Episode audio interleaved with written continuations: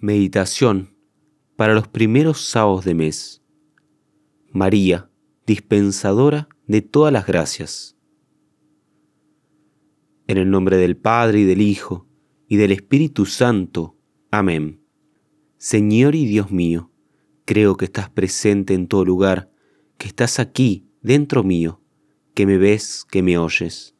Te adoro con profunda humildad y reverencia, te pido perdón por mis pecados y aunque soy indigno de presentarme delante tuyo, confiado en tu infinita misericordia, te pido ayuda para hacer con provecho este rato de oración que ofrezco a tu mayor gloria. Amén. Dios ha determinado que todas las gracias que dispensa a los hombres pasen por las manos de María. Punto 1. María, medianera entre Dios y los hombres.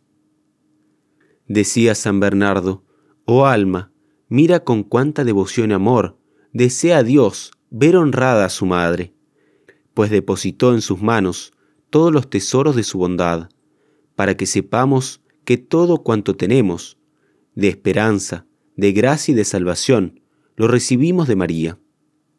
Y considerando el nombre que la Santa Iglesia le da de puerta del cielo, dice que de allí no viene ninguna gracia que no pase por aquellas manos benditas. Es por eso que suele compararse a Nuestra Santísima Señora con la luna, porque así como la luna se interpone entre el sol y la tierra y derrama sobre ésta los rayos que recibe del sol, así María es medianera entre Dios y los hombres y nos transmite su gracia.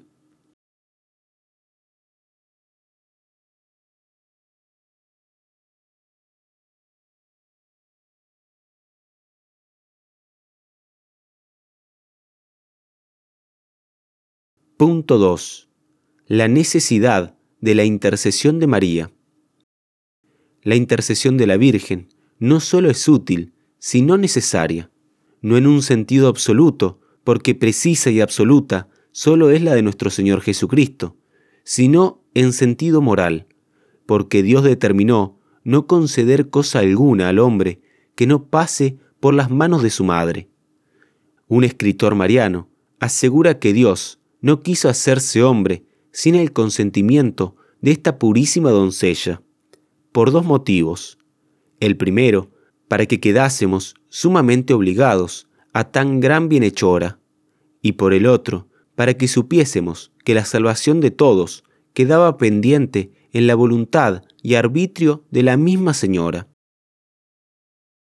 Recordando el primer milagro que nuestro Señor Jesucristo realizó vemos que la gracia recibida por los esposos fue por intercesión de la Santísima Virgen, quien al enterarse que ya no había vino, se lo comunica a Jesús, y él le responde, Mujer, ¿qué tenemos que ver nosotros?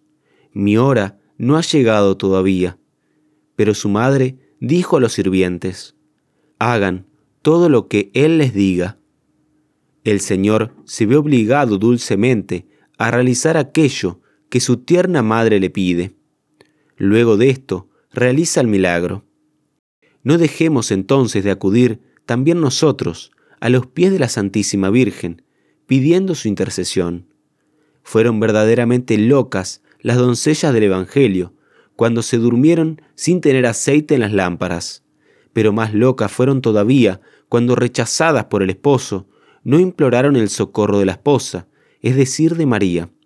Gritaron, Señor, Señor, ábrenos. Se dirigen al juez y reciben de su justicia la respuesta justísima que merecían. No las conozco.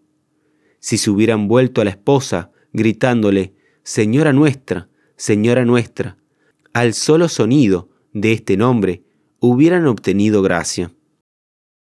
Para llegar al Padre, dice San Bernardo, no tenemos acceso sino por Jesucristo. Para llegar a Jesucristo, el medio más seguro es María Santísima. Por ella nos recibe el que por ella se nos dio.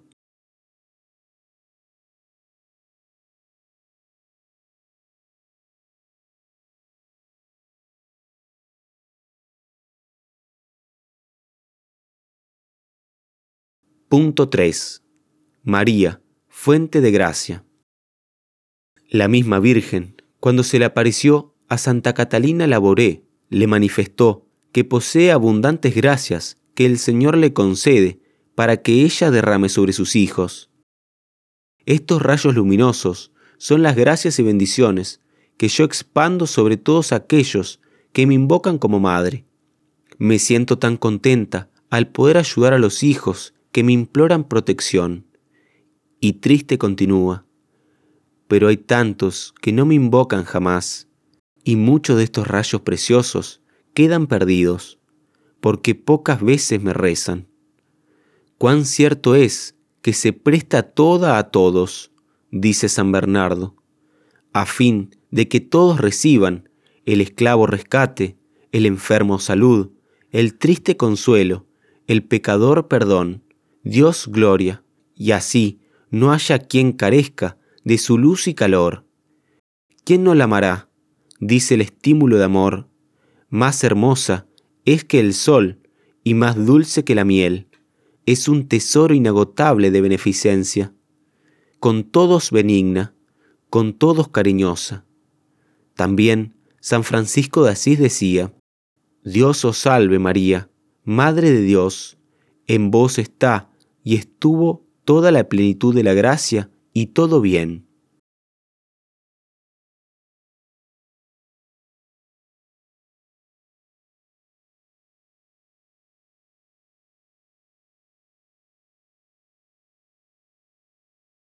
Señora y Madre mía, luz de mis ojos y vida de mi alma. Perdóname si digo que os amo, y no soy digno de amaros. Vos sois dignísima de todo amor. Señor y Dios mío, te doy gracias por los buenos pensamientos, afectos y propósitos que me has inspirado en esta rato oración. Te los ofrezco a tu mayor gloria y te pido gracia eficaz para ponerlos en práctica, que pueda cumplir en todas las cosas tu santa voluntad Amén. Corazón doloroso e inmaculado de María, ruega por nosotros. Sagrado Corazón de Jesús, en vos confío. En el nombre del Padre y del Hijo y del Espíritu Santo. Amén.